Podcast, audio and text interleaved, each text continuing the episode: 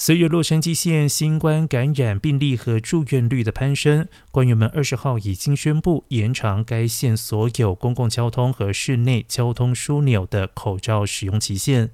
洛县卫生官员将继续要求所有两岁以上的人在机场、巴士总站、火车站、地铁站、火车、地铁轨道、公共汽车、计程车上必须佩戴口罩。洛县卫生局局长费雷尔表示。风险级别上升令人担忧，因为这意味着感染病例增加，而且可能很快会给当地的医疗资源带来压力。他敦促居民遵守口罩规定，甚至考虑在所有室内公共场所佩戴口罩，包括学校、餐馆还有电影院等地方。